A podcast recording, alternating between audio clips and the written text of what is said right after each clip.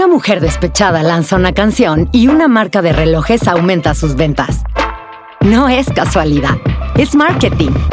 De esto y de publicidad, tendencias, storytelling, creatividad y más, hablamos en Cultura G, el podcast de GAN en México, la agencia de publicidad nacional número uno del país. Escúchalo.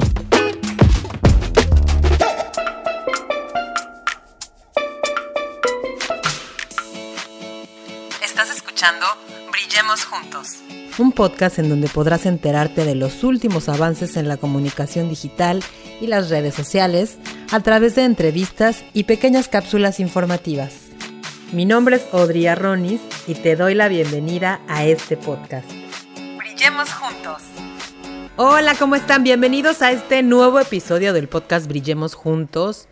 Yo me llamo Audrey Arronis y si esta es tu primera vez escuchando este podcast, y quieres saber sobre marketing digital, comunicación y temas relacionados con esto, pues estás en el lugar correcto. Muchas gracias por escucharme el día de hoy y te cuento que vamos a darle continuidad al tema del episodio de la semana pasada, que el tema pues fue el neuromarketing. El neuromarketing, esta rama del marketing que combina también psicología y que consiste en analizar el comportamiento del comprador ante algunos estímulos que se presentan a la hora de ya sea de efectuar una compra o de ver la publicidad de la misma, digamos que el proceso, el customer journey. ¿Ok? Y pues bueno, todo esto, todo este comportamiento tiene incidencia tanto en la forma que se ve tu marca como en la forma en que ellos compran. Recordemos que algunos expertos afirman que el 95% de las decisiones de compra se realizan de forma inconsciente, es decir, responden a impulsos básicos del cerebro y justamente esto es lo que estudia el neuromarketing. En esta ocasión pues vamos a hablar de los tipos de neuromarketing. Vamos a empezar con el neuromarketing visual. Este, el neuromarketing visual, pues es uno de los más recurrentes porque es una forma en la que la mayoría aprendemos. Aprendemos de diversas formas, eh, reaccionamos a ciertos estímulos, pero la vista es uno de nuestros sentidos más efectivos, si no es que el más efectivo de todos y por lo tanto es donde el neuromarketing funciona mejor. ¿Y esto por qué es? Pues porque la imagen, una imagen llega mucho más rápido al cerebro que algunos otros de nuestros sentidos. Como ejemplo te puedo decir que el neuromarketing visual, cuando nosotros vemos esos precios de en lugar de 100 pesos 99, tiene que ver con el neuromarketing, nos hace pensar o hace pensarle a nuestro cerebro que el precio es más bajo. También palabras, palabras gatillo, como no son gratis, rebajas, ofertas, profesional, eh, garantizado, todas estas palabritas tienen un impacto a la hora de realizar una compra. También cuando vemos una ropa revuelta, ya ven que a veces hay como botaderos en las tiendas, se llaman botaderos de hecho, eh, no nada más ropa, sino cosas. Entonces dan una sensación de que ahí va a estar algo barato, esa sensación le da a nuestro cerebro y entonces sirve. Esos son algunos ejemplos nada más. Vámonos con el siguiente tipo de marketing, que es el marketing auditivo, el neuromarketing auditivo. Y obviamente pues esto se centra en todo aquello que podemos escuchar, todo lo que percibimos a través de nuestro sentido de la audición. Se intenta despertar una, una emoción a través de estímulos sonoros. Y algunos estudios han demostrado que el sentido de la audición es el que informa pues con más eficiencia a nuestro cerebro, obviamente después del sentido de la vista. Por esto es que la música tiene tanto efecto en nuestras emociones. Y por lo tanto, si la música tiene efecto en nuestras emociones, pues obviamente también va a tener efecto en nuestras decisiones de compra, porque recordemos que nuestras decisiones de compra también tienen que ver todo con las emociones. Entonces, el neuromarketing también es un tipo de neuromarketing muy efectivo. Por ejemplo, en los supermercados ponen cierto tipo de música. Inclusive hasta a veces nosotros decimos que música de supermercado, ¿no? Tienen música tranquila o música lenta y así para que tomes tu tiempo en comprar y te tardes el mayor tiempo posible.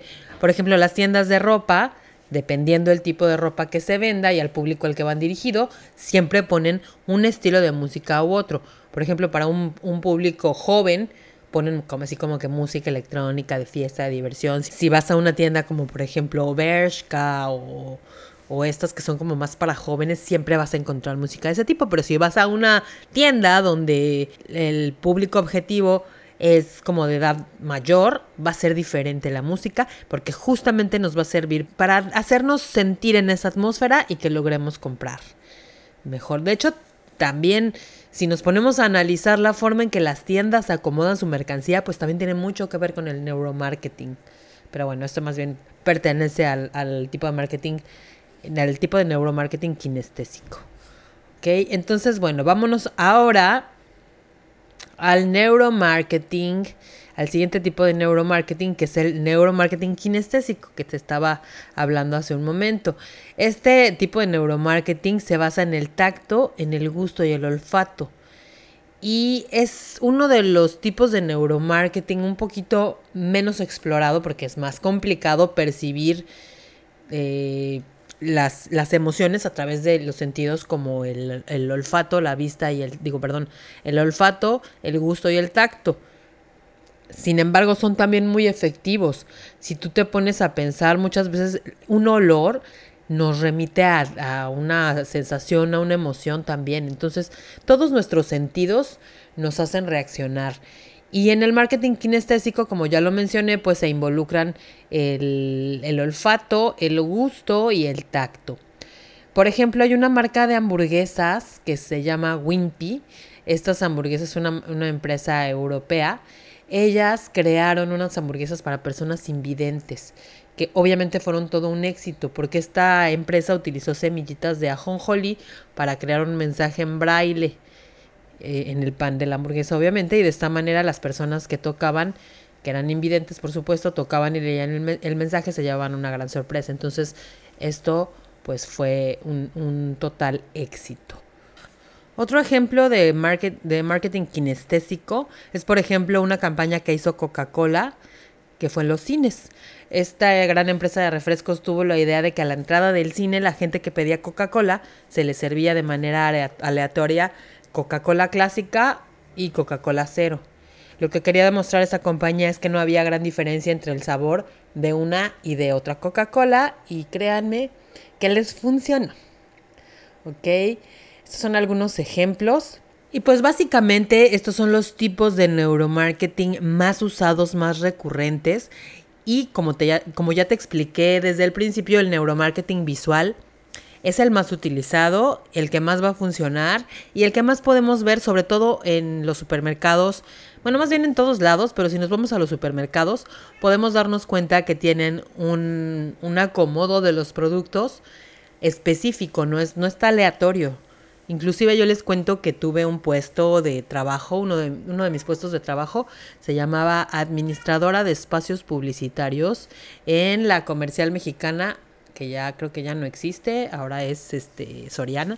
Bueno, yo trabajé ahí y entonces obviamente no crean que todos los productos que están ahí en el súper pues están puestos de forma aleatoria, realmente no. Los productos más caros los se colocan a la altura de los ojos y los más baratos arriba de todo o abajo para que tengas que agacharte y sea más, más difícil.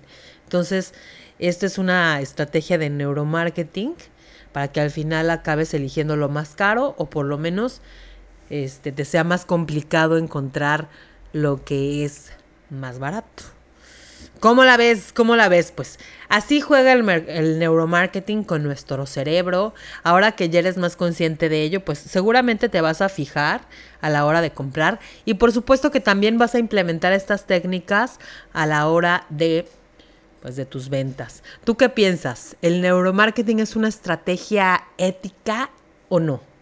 Déjamelo en los comentarios de mis redes sociales, por favor.